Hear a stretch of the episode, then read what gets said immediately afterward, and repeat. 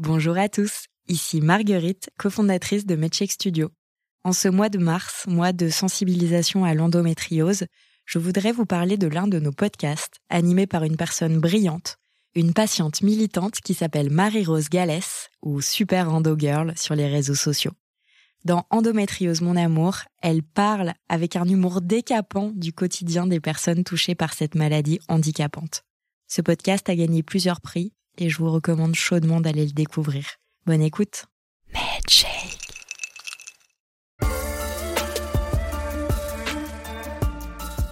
C'est aussi une idée. Soit en live, soit via les réseaux Mm. sociaux. Hein. Il y a Mm, des mm, fonctions Tout à euh, fait. qui permettent de Mm. faire voter, de, demander l'avis aux gens qui la suivent, euh, etc. Vous, vous, vous devriez travailler avec nous chez Medcheck Studio. Vous avez des, des super bonnes idées pour les podcasts. Si on ouvre le dictionnaire pour trouver la définition de cheminement, on lit action de cheminer. Mais aussi, en parlant de quelque chose qui est en mouvement, on lit que le cheminement est un déplacement, une avance, une progression graduelle. On parle du cheminement des sables, des électrons, on parle des cheminements de la Lune. Et dans ce podcast, on vous parle de cheminements de femmes, toutes différentes, toutes uniques. Je tends le micro à celles, et parfois pour la première fois à ceux, qui font bouger les lignes de la santé des femmes, qui font avancer les choses. Car oui, on avance. Oui, on trouve des solutions, des façons d'aller mieux, je vous le promets. Préparez-vous à être surprise. Je suis Marguerite de Rodelec, bienvenue dans Cheminement. Bienvenue dans le deuxième épisode bonus de fin d'année de Cheminement où nous célébrons et soutenons les invités passés des femmes exceptionnelles qui ont partagé leurs projets novateurs dans le domaine de la santé des femmes.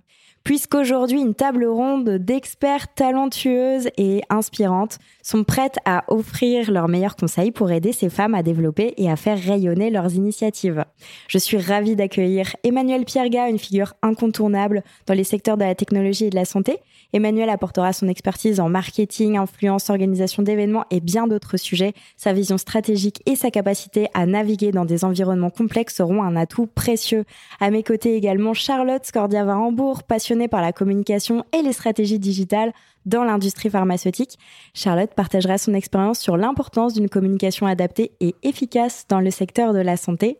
Et enfin, à mes côtés, Manon Blanche-Tête, qui, issue du monde de l'art et du marketing, a trouvé sa vocation chez Skezy en mettant en valeur la voix et l'expérience des patients. Avec Manon, on discutera de stratégie de marketing digital et de l'importance de la relation client dans le secteur de la santé. Alors, chers expertes, à vous trois, je dis bienvenue dans le cheminement. Merci, Marguerite. Alors, je précise que vous pouvez retrouver les interviews flash de chacune de nos expertes dans des épisodes individuels sur la chaîne de podcast de Cheminement. Mesdames, nous allons commencer par notre jeu. J'ai écrit euh, des cartes. Sur les cartes, il y a euh, des questions, des questions euh, que se sont posées euh, des invités que j'ai reçus dans les autres saisons de Cheminement. Alors, j'ai inventé une nouvelle règle, c'est que vous avez une carte joker. Donc, si jamais vous trouvez que mes questions ne sont pas assez précises et sont nulles, vous avez le droit de me dire Marguerite, Joker, c'est toi qui poses la question. J'ai les cartes, euh, c'est moi qui vais les lire parce que j'écris très mal maintenant. Mais c'est tout pareil. Et l'idée, c'est que je vais vous lire la question et ensuite je vais vous dire, un- je vais vous en dire un petit peu plus sur le projet à chaque fois de mes invités pour que vous ayez plus d'infos. Est-ce que vous êtes prête? Prête. Ok. Emmanuel, par quelle carte dois-je commencer? Alors, Wounded Woman. Wounded Woman, c'est une marque euh, de sous-vêtements pour des femmes qui ont eu euh, une césarienne. Donc, c'est des sous-vêtements qui sont conçus pour ne pas frotter euh, sur les cicatrices. Et euh, ma question pour vous, comment Audrey donc, peut communiquer sur l'identité euh, forte de sa marque, avoir une, une approche euh, très novatrice et une identité de marque forte, je sais pas, des, des, une DA par exemple assez exceptionnelle, mais tout en respectant la sensibilité du sujet qu'elle traite avec, avec, en, offrant à des femmes qui ont voilà, vécu des opérations, donc tout en respectant la sensibilité de ce sujet. Alors, je pense qu'il faut. Il n'y a, rien de mieux, surtout sur un sujet aussi euh, impactant euh, sur l'être humain, sur la femme, que de l'incarner. Alors l'incarner, ça veut dire quoi? Ça veut dire raconter une histoire. Et en l'occurrence, ça peut être son histoire. Parce que ce que je crois de l'origine de One Need Woman, c'est que euh, au départ, la fondatrice a connu effectivement une césarienne, a connu le fait que euh, aucun sous-vêtement n'était n'était adapté, qu'elle a souffert et que elle est elle est partie de sa propre expérience pour développer un produit et en faire euh, quelque chose qui allait euh, rendre la vie beaucoup plus simple aux, parturiantes, comme on dit, qui avaient eu, euh, qui ont eu une césarienne. Donc, les, les maîtres mots à la fois pour être respectueux, c'est de l'incarner par des histoires vraies, surtout jamais de fake et jamais de démarche, j'ai envie de dire, purement commerciale sur ce type de sujet. Euh, et puis, euh, et, et, puis c'est déjà c'est déjà un bon début en termes de mm. communication, l'incarnation euh, l'incarnation par le storytelling. Absolument. Est-ce que vous voulez compléter, mesdames ouais, je, suis tout à fait d'accord avec Emmanuel. L'importance du storytelling, en, surtout sur les startups e-santé. Il y a une grosse partie des startups qui vont rentrer dans, le storytelling très business en fait, qui vont pas du tout parler de leur cible et euh, les incarner. Donc, c'est exactement ce que je pense exactement pareil que toi. Et je pense qu'il faut justement qu'elle prenne son vécu pour le storytelling, euh, pour euh, parler directement à ses cibles et du coup, ses consommatrices aussi d'une certaine manière. Oui, et peut-être pour compléter, alors je suis tout à fait d'accord avec ce qui vient d'être dit. et au-delà de son storytelling à elle, c'est peut-être le storytelling d'autres femmes, mm. euh, des clientes ou des voilà, qu'elle euh, peut-être a pu eu l'occasion de rencontrer euh, pour pour partager des histoires vraies, authentiques. Euh, je les suis sur Instagram, donc elle fait déjà un super boulot. euh, mais c'est vrai qu'il y, y a, des formats qui peuvent être adaptés pour ce pour ce genre de communication. Euh, et puis pour ça, les réseaux sociaux, c'est un formidable outil, je pense. Parfait. Et eh ben, c'est à toi, Charlotte, de choisir la prochaine carte. Alors, euh, le prochain projet, c'est le Lab de Lando. Le Lab de Lando, c'est une marketplace dédiée à l'endométriose. Donc, ça veut dire qu'ils vont vendre des produits qui peuvent euh, euh, faciliter parfois le quotidien de, des endométriosiques. Ça peut être, par exemple, différents types de bouillottes. des bouillottes qui vont s'accrocher autour du ventre pour les, pouvoir les porter toute la journée. Ça, ça peut être de l'huile de CBD pour atténuer les douleurs, les angoisses, ce genre de choses. Et donc, c'est Floriane, mon invité. Euh, quel euh, partenariat ou quelle collaboration vous pensez pourrait être bénéfique à Floriane pour essayer de toucher plus de monde ou euh, de proposer plus de produits? Alors, sur les partenariats, on pense tout de suite hein, aux associations de patients. Depuis qu'il y a eu un programme gouvernemental sur l'endométriose, il y a une prise de conscience beaucoup plus importante donc hein, la parole s'est répandue et s'est libérée. Et il y a de plus en plus d'associations de patients qui se sont révélées et qui ont trouvé des fonds aussi pour euh, pour se déployer. Donc ça, c'est un premier partenariat. Mais surtout, euh, et avant tout, et je le mettrai en premier, c'est avec euh, les établissements de santé, les services qui justement font des recherches, enfin soignent des personnes, des, des femmes atteintes d'endométriose, et il faut que ce soit inclus dans le parcours de soins. Le soignant n'est pas qu'un technicien il est aussi celui qui va aider le patient à aller mieux. Et aller mieux, c'est pas uniquement lui donner un traitement, mais c'est lui donner l'attention, lui donner ce type de de de, euh, de, de, services qui vont lui permettre, au-delà des traitements, euh, de mieux vivre sa maladie. Donc les deux partenariats, association de patients et euh, soit réseau de soignants, soit établissement de santé, pour pour l'inclure dans le parcours de soins. Je parie que ces sujets-là vous parlent, mesdames. Vas-y, sur les associations de patients. Euh, alors, je suis d'accord encore avec Emmanuel. Je pense aussi peut-être les, les pharmacies d'officine pour donner justement avec peut-être un pop-up euh, à l'entrée des officines pour justement, je pense qu'il y a un gros côté pédagogique aussi à sa stratégie. Euh, et c'est vrai que les pharmaciens, le métier de pharmacien évolue. Euh, et euh, ils sont quand même aussi très mmh. proches euh, des patients et des patientes. donc ça pourrait être aussi un partenariat assez intéressant à mettre en place. Excellent. Et peut-être pour compléter, moi j'aurais eu une vision un peu plus grand public du sujet.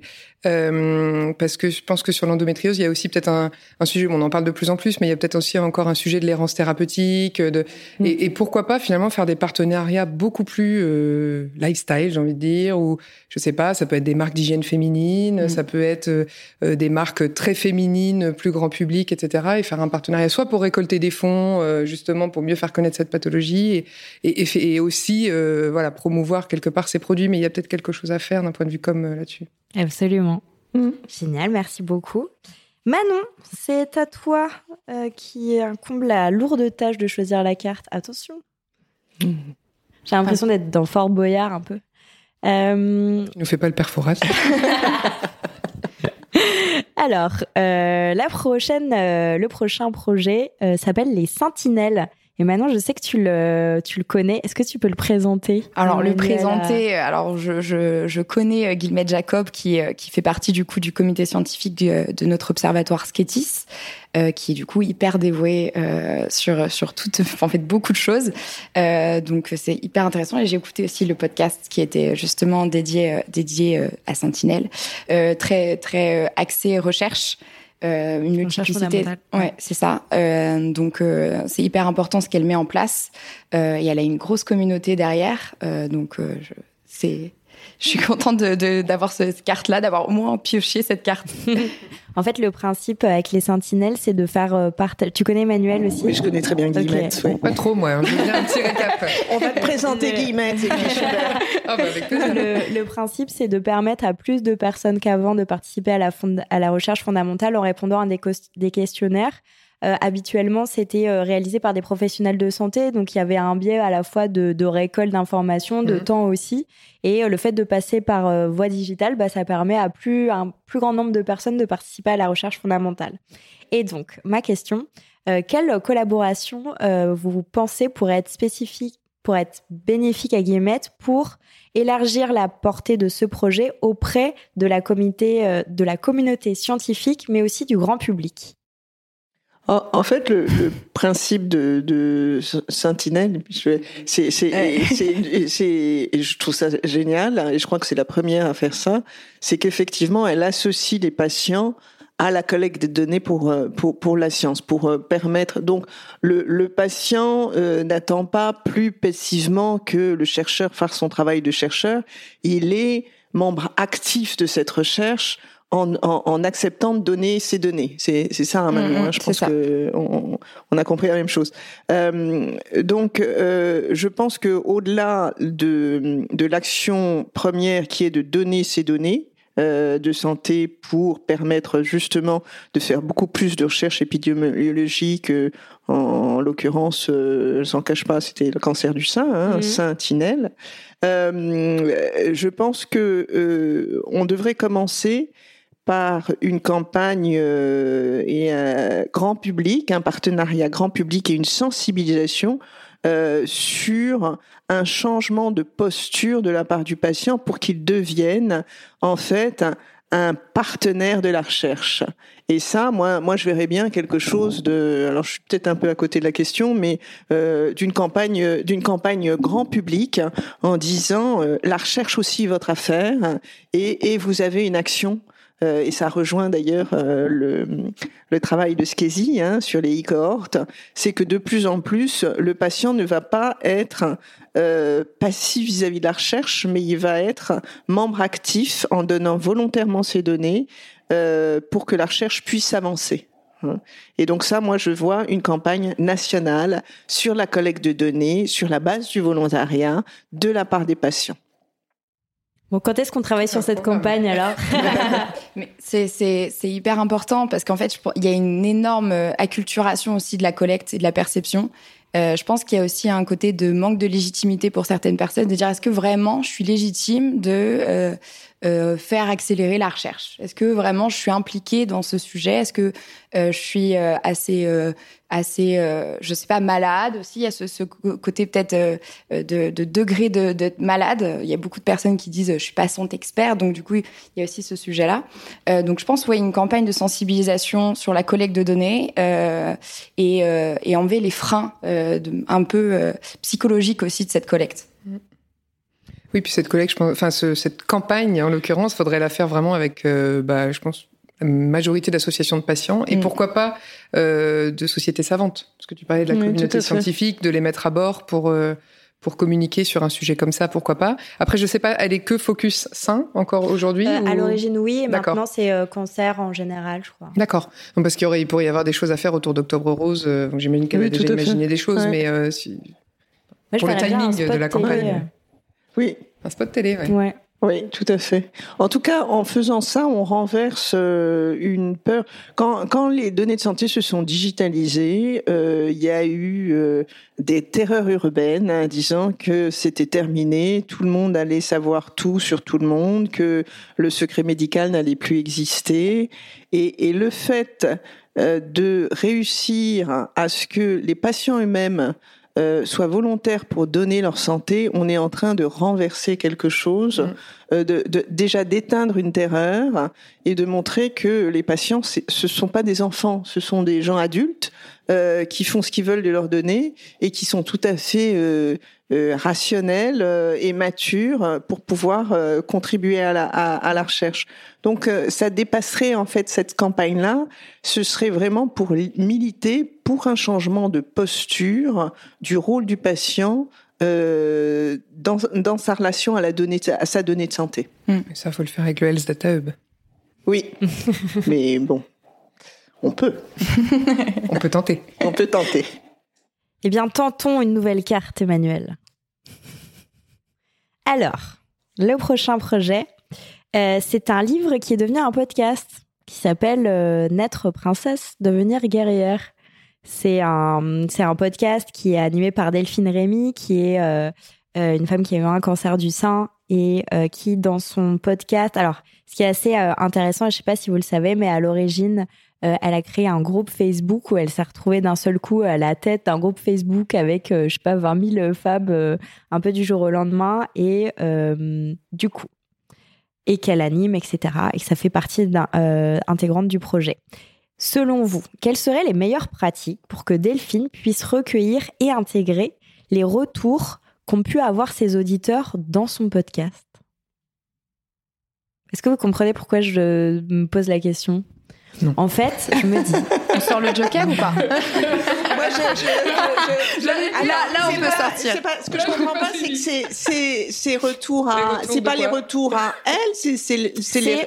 En fait, c'est un petit peu à la même, euh, de la même façon. En fait, je pensais à la relation client dont on mm. avait parlé avec Manon et, euh, et à quel point quand on est euh, à son compte ou même quand on est en entreprise mais qu'on considère que euh, notre notre boss est un peu notre client, on est toujours en train de prendre en compte les retours du client pour améliorer ses services. Et je me mm. disais si on faisait la même chose avec un podcast, ça donnerait quoi?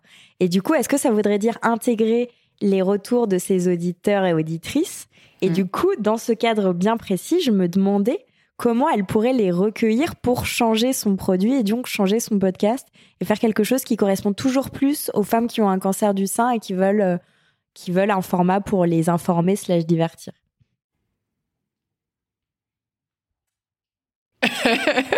Je pense que c'est une question de joker. Non, euh, non, non, non. Euh, c'est une bonne question. Tu veux dire qu'en fait, comment elle prendre en compte les feedbacks qu'elle reçoit sur ce sur ce qu'elle fait?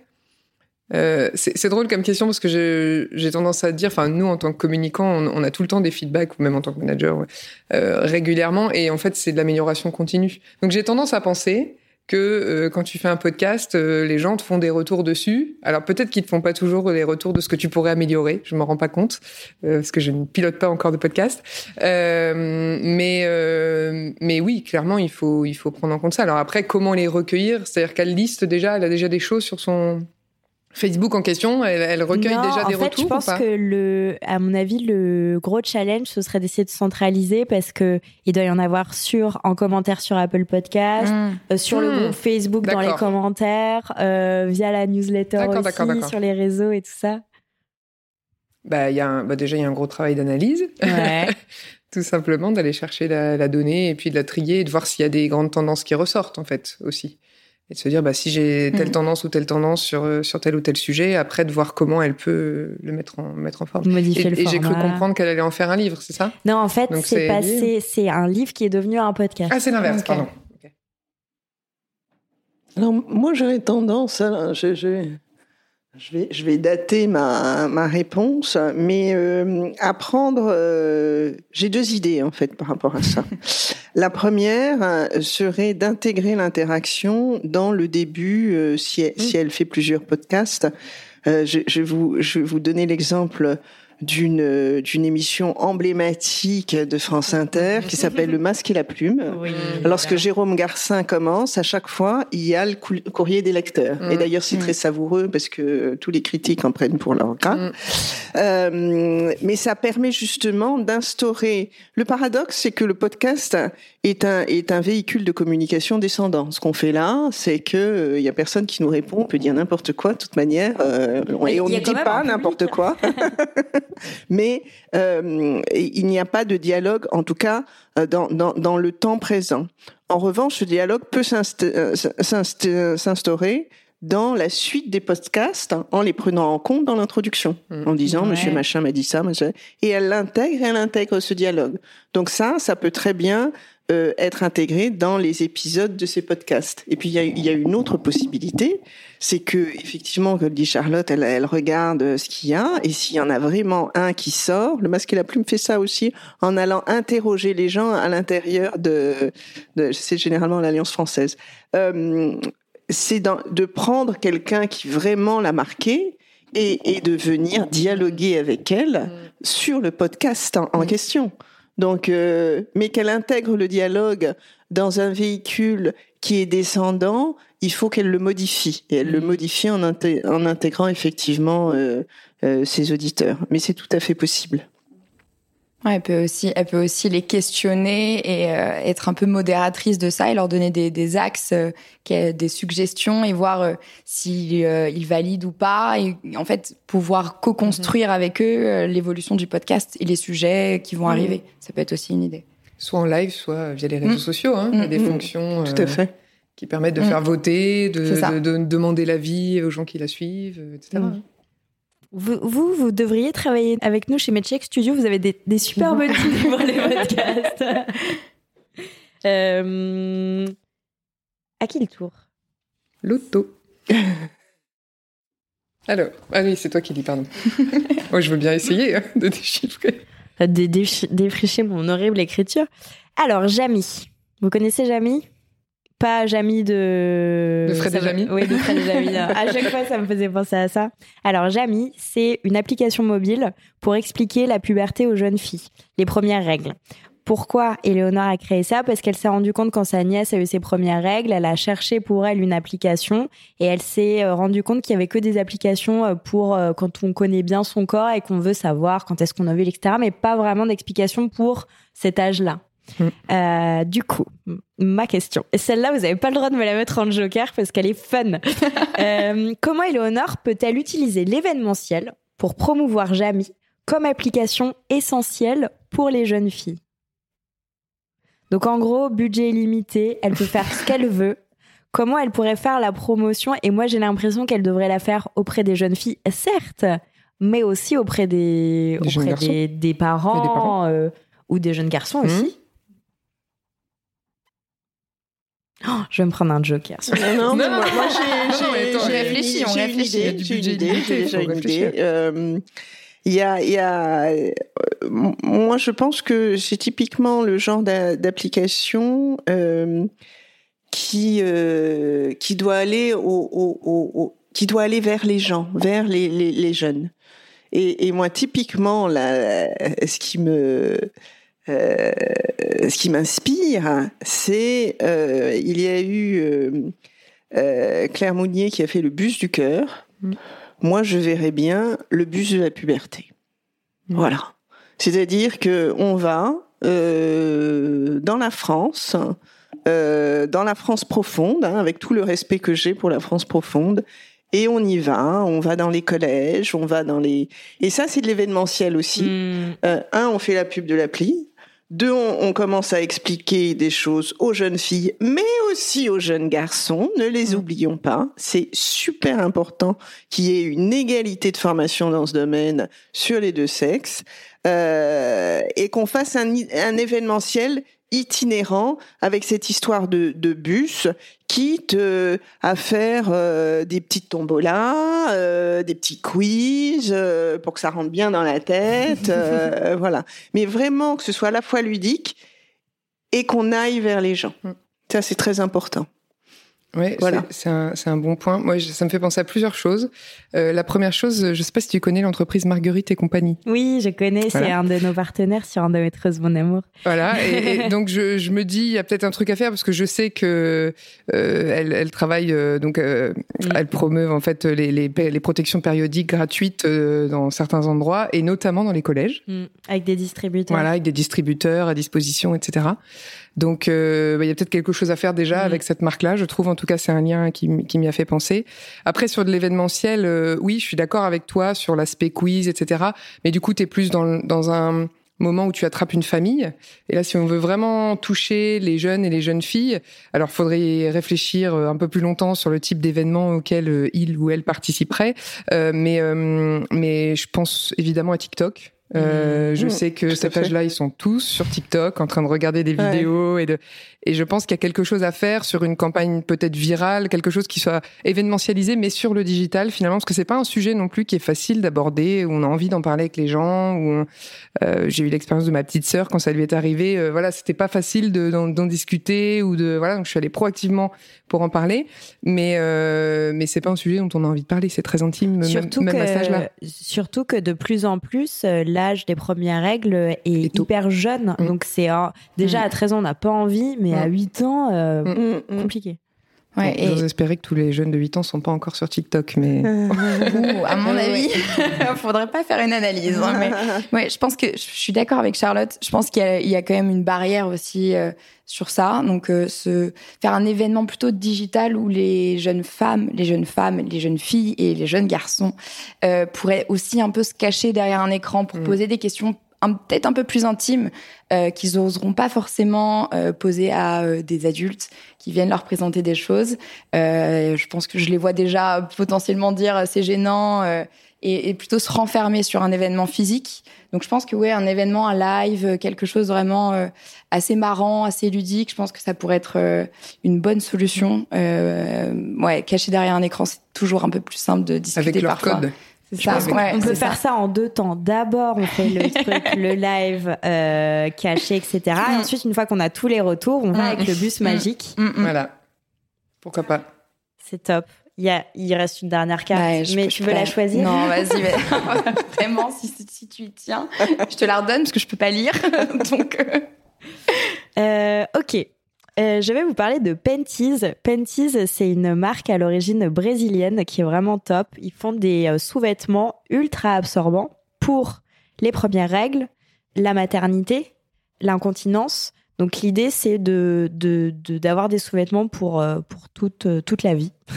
Et euh, ce que j'apprécie personnellement chez cette marque, c'est que je trouve que les, les culottes première règle par exemple, ça fait vraiment teen. C'est vraiment le genre de truc, je pense qu'on aurait tout adoré avoir à l'époque parce que c'est un moment qui est pas très marrant. On n'est pas encore à l'âge où on a envie d'avoir des jolies des jolies choses en dentelle, etc. Donc c'est vraiment très adapté ou, pas ou pas. Hein, du coup, la question, quel canot Ségolène, qui travaille chez Ipentease, peut adopter pour mettre en avant efficacement le fait que bah il y a cette il y a ce produit qui est le sous-vêtement mais qui répond à plein de phases de vie différentes. Alors quel canot elle peut utiliser? Quel canot de communication hein? On est d'accord, on n'est pas sur la distribution. Ouais. Et, et là, tu peux me rappeler la cible à laquelle elle s'adresse? Parce que du bah, coup, c'est assez large. Type, ouais, c'est tout hyper large. Dans ta hyper large. Ils ont même une gamme qu'ils ont développée euh, pour euh, les, euh, les, les, les personnes transsexuelles parce qu'elles ont remarqué en fait qu'il y avait que c'était horrible, enfin que les retours donc des utilisateurs qu'ils ont eu, c'est les règles, c'est la dernière chose qui nous raccroche au genre où on ne veut pas être et du coup on se sent mal et donc le fait d'avoir des boxers menstruelle, ça permet de, bah, de, de, faciliter la vie à ce niveau-là. Donc c'est la, la cible en fait, c'est pas du tout euh, les femmes d'un certain âge, c'est hyper large. Et donc c'est pour ça que bon, c'est peut-être la question à 100 000 euros. Ce qui est pas facile, c'est qu'effectivement, euh, si l'objectif c'est de, de, de, valoriser la marque et d'en parler, de la faire connaître, etc., il faut s'adresser à la personne. donc en mm. fait, J'aurais tendance à dire qu'il pourrait y avoir euh, un message général qui doit être d'ailleurs pour moi sur un sujet comme ça dans l'autodérision complète pour que ça marche. Pourquoi dans l'autodérision? Je sais pas parce que les sujets de ce type-là, euh, pipi, caca, les règles, c'est des sujets. Euh, voilà, il faut, il faut, il faut y aller dans l'autodérision, il faut mm. assumer parce que sinon, euh, enfin, c'est toujours des sujets un peu tabous. Mm. Et en fait, pour marquer les esprits, c'était dans l'autodérision tout de suite. Euh, ça passe je pense, mieux. je pense que ça passe mieux. J'ai failli éclater de rire quand t'avais dit euh, ce que t'as dit, donc. Ah bah, bah, voilà, mais tu vois, c'est des sujets. Voilà, c'est des sujets qui sont un peu tabous et qu'on n'a pas forcément envie d'en parler. Et en fait, et en fait, du coup, quand on est dans l'autodérision sur ce type de sujet-là, tout de suite, ça passe mieux. Et surtout, on marque les esprits. Si tu fais un truc classique. Euh, voilà, on, a tous euh, déjà vu des, des, pubs euh, pour des culottes menstruelles ou des choses qui sont un peu classiques, tu retiens pas en fait. Mm. Euh, donc il y a ça, mais c'est vrai que donc j'aurais un message général. Après, la question c'est en fonction de la cible qu'elle a envie de privilégier, euh, c'est un peu la base de la communication. C'est obligé de, de, sélectionner parce que quel est le meilleur canal? Tout dépend qui t'as envie de toucher en fait. J'ai envie de te répondre. Donc, d'abord on priorise et ensuite une fois qu'on a trouvé la cible, on, on privilégie le meilleur canal pour cette cible là.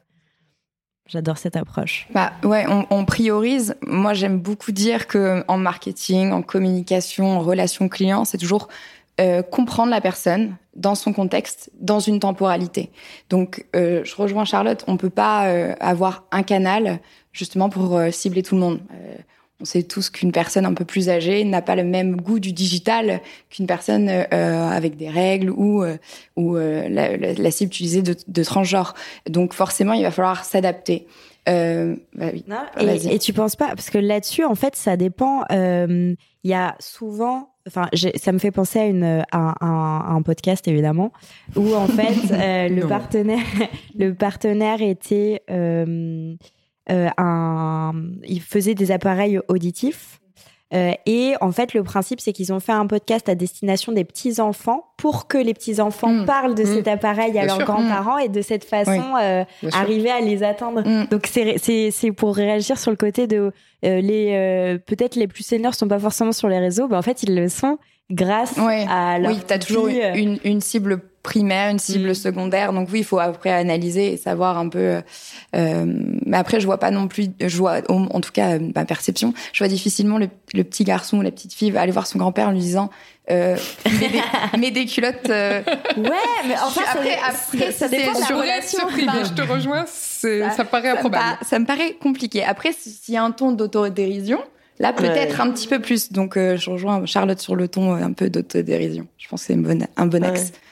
Ouais. moi, je suis d'accord. Il faut, il faut un... Parce qu'après tout, c'est un produit qui, euh, même s'il touche différentes cibles, a des qualités qui sont universelles, hein, qui sont le confort, l'invisibilité, euh, le fait de d'être d'être mieux quelque part dans son corps justement hein, à des périodes euh, difficiles physiologiquement difficiles on va dire mais euh, on revient à ce qu'on nous apprend dans les écoles de com, c'est-à-dire à, à, à, chaque cible un, un message mm. spécifique. Et là, c'est vrai que entre euh, la jeune fille euh, qui a des règles hyperabondantes et le monsieur incontinent, euh, il va falloir former des messages, des messages différents. Donc moi, je suis complètement d'accord avec ce qui vient d'être dit, c'est-à-dire un, un, un, message invariant mm. qui va qui va être un clem, et puis ensuite on va décliner des canaux de communication suivant les cibles. Après, il y a une idée qui me vient. Enfin, c'est tout dépend aussi le canal de distribution.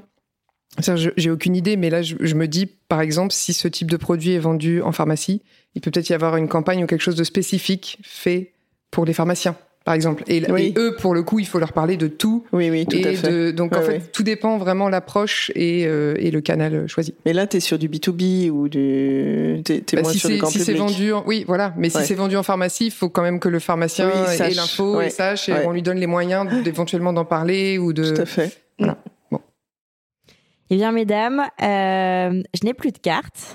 Mais vous n'avez pas utilisé votre carte de joker. Donc maintenant, on fait, on fait comme vous voulez. Soit on, on arrête l'épisode et on se dit au revoir.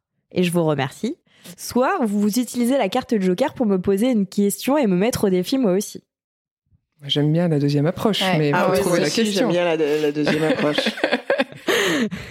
C'est là que les experts du challenge. Fois du challenge. On l'a dit depuis le début. Moi, je, je peux ou Vas-y, vas-y, ah. vas-y. Alors, je, je, je, je vais te poser, Marguerite, je vais te poser une question. Sainte Marguerite, euh, j'adore ce moment-là. Alors, euh, Marguerite, on, va pas te faire ta biographie comme tu as fait pour nous toutes, mais on sait que ça fait des années et des années que tu euh, organises, euh, pilotes des podcasts hein, sur la santé. Donc, malgré ton très jeune âge, tu, tu as une expérience solide. Donc, tu as vu plein de gens défiler devant ces micros. Raconte-nous quel est le podcast qui a été le plus difficile pour toi? Peut-être par le sujet, peut-être par l'invité, tu choisis. Qu'est-ce qui a été le plus difficile pour toi depuis que tu euh, fais des podcasts sur la santé? Eh bien, euh, en fait, euh, j'ai pas besoin de réfléchir beaucoup. mais c'est dans cheminement justement.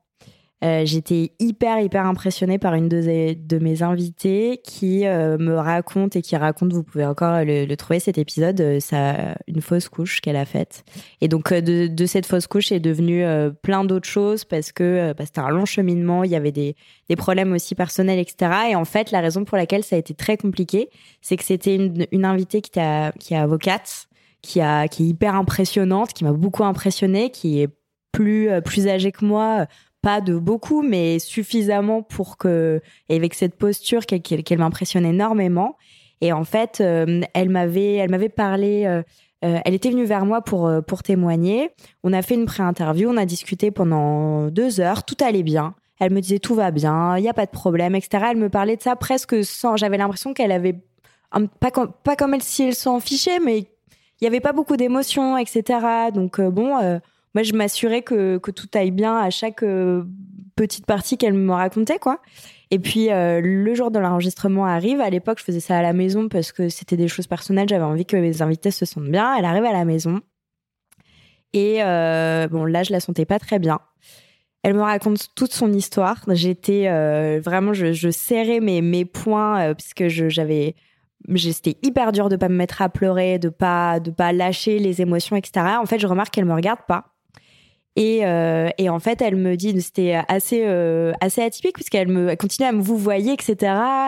Et donc elle me dit, Marguerite, je suis navrée, je vous avais pas regardé parce que je savais que si je vous regardais, je j'allais fondre en larmes. Donc euh, voilà, après je lui propose un thé, elle part assez vite, etc. Et en fait, trois mois plus tard, elle m'a envoyé un message pour me dire euh, merci que en fait euh, ce, ce l'enregistrement avait changé tout pour elle, que c'est là qu'elle s'était rendue compte de vraiment de ce qui lui était arrivé, le fait de le verbaliser, de le dire à voix haute, qu'elle écouterait jamais l'épisode qu'on a enregistré ensemble, mais par contre qu'elle s'en servirait pour raconter son histoire à sa famille, à ses proches. Très bien. Voilà. Une sorte de thérapie. voilà, bravo. Les podcasts aussi, c'est une thérapie. Et eh bah ben, écoutez. Je peux te poser une question moi aussi Oui. Ah, Deuxième joker. Attention Charlotte. Non, mais euh, tu disais justement, Emmanuel, que tu avais, bon, as fait énormément de podcasts. Je sais que tu les as aussi tous écoutés, quasiment. Ouais. Euh, c'est quoi le secret d'un podcast santé réussi Waouh euh, Le secret d'un podcast santé réussi. Alors, avant de répondre à la question, je veux dire, c'est dur, hein, parce que il peut y avoir plein de podcasts. Enfin, les podcasts santé, c'est tellement large et c'est tellement différent et tout ça euh, qu'il va falloir que je choisisse et que je justifie pourquoi. Mais euh... je vais pas répondre. Un... ouais, ouais, ouais. je vais pas dire que que qui sont euh, bien montés, etc. Parce qu'à la limite, je pense que le plus important, c'est des podcasts qui sont vrais. En fait, on sent quand c'est authentique, quand c'est des histoires humaines et quand c'est des choses que les gens ont voulu raconter euh, juste pour euh, pour faire bien ou euh, les, bon, les, les, les, podcasts, nous, on travaille énormément sur des podcasts qui, qui sont pour et par des patients. Et en fait, rien que le fait, par exemple, de prendre des personnes, euh, de prendre des comédiens pour lire les textes versus de prendre des personnes qui ont vraiment vécu les choses, ça change tout. Et nous, à chaque fois, dans, dans l'écriture et tout ça, oui, il y a l'écriture, mais l'écriture, elle est, en fait, nous, on est vraiment là en support parce qu'en fait, c'est juste mettre en forme des histoires qu'on nous a racontées. Et ensuite, quand le texte est écrit, il y a une revalidation par les patients qui nous disent non, ça, c'est pas ça, ça, mais c'est pas du tout logique, en fait. et du coup, euh, et ça, je trouve que ça s'entend, euh, c'est, hallucinant à quel point ça s'entend. Et c'est hyper loin des formats fiction euh, très immersifs avec des bruitages, des trucs où, où ça s'arrête jamais, où il y a des comédiens. En fait, c'est juste un autre genre. Et moi, c'est des choses qui me touchent euh, beaucoup plus euh, limite. Voilà. Ok. Merci. C'est hyper intense comme exercice eh, en fait. Fallait bien qu'on te fasse vivre euh, ce que tu nous as fait vivre. On peut finir là.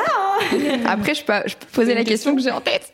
Et euh, ma question, euh, qui était celle que tu as déjà posée, c'est comment toi tu tu améliores perpétuellement tes podcasts ou ton format, ta structure de podcast?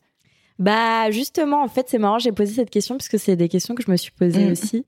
Et euh, en fait, euh, moi, c'était assez dur parce que j'avais à chaque fois plein d'avis très contradictoires. Donc, comment tu fais pour prendre tous, les, mm. tous les avis en même temps? Mais en fait, assez étrangement, j'ai pris l'avis d'un d'un d'un ancien collègue qui m'avait dit que euh, parce que donc à l'époque où je racontais l'histoire avec la l'invité m'a posé la question. C'était un format témoignage très brut, on n'entendait pas ma voix, etc. Et en fait, le format interview me manquait beaucoup, mais j'osais pas le reprendre parce que j'avais pas envie de le prendre parce que ça me faisait plaisir. Mm, mm. Et du coup, euh, et du coup, il y a plusieurs personnes qui m'ont dit que en fait, c'était très bien. Bah, le format où on avait reçu Emmanuel d'ailleurs à l'époque où, où Anka animait aussi. Et, euh, et, et du coup, euh, du coup, j'essaye de voilà, j'essaye de prendre les retours, mais toujours en me disant, faut pas que ça me fasse plaisir à moi, faut que plusieurs personnes me le mm. demandent. Et si plusieurs personnes ont la même opinion, mm. c'est que voilà. Mais j'ai, mais euh, mais c'est vrai que c'est c'est dur de de se renouveler toujours parce qu'il faut quand même être fidèle aux auditeurs du qui aiment le format original, parce qu'il y a des gens qui m'ont dit, oh moi les interviews j'aime pas, je préférais quand c'était des, des femmes qui se livraient. Et c'est vrai que c'est c'est deux ambiances complètement différentes, donc c'est un gros pari. Et à chaque fois, on se dit, mais est-ce que est-ce que est-ce que les audiences vont quand même tenir quoi? Ok, pas facile du coup. Non, je te comprends. Je peux conclure? Oui. Ok, je voudrais vraiment vous remercier du fond du cœur, toutes les trois. Euh, vous avez euh, vraiment brillé à cet exercice. J'ai trouvé ça génial. J'ai envie de monter une agence avec vous. euh, merci d'avoir pris le temps. Euh, le temps, c'est précieux, je le sais très bien, d'être venu jusqu'à moi et d'avoir accepté euh, l'exercice. Euh, cet épisode est génial. C'est un des, des, épisodes les plus ouf que j'ai réalisé de, de ma carrière. Voilà. Donc merci. C'est gentil. C'est tout. merci, à, pour l'invitation. Merci, à toi. Merci d'avoir écouté cet épisode jusqu'au bout. Si ce podcast vous plaît, parlez-en à vos mères, vos amis, vos voisines, vos collègues, vos sœurs. Sachez que MedCheck Studio, qui produit ce podcast, propose d'autres podcasts qui parlent de santé des femmes. Pour les écouter, rendez-vous sur medcheck-studio.com.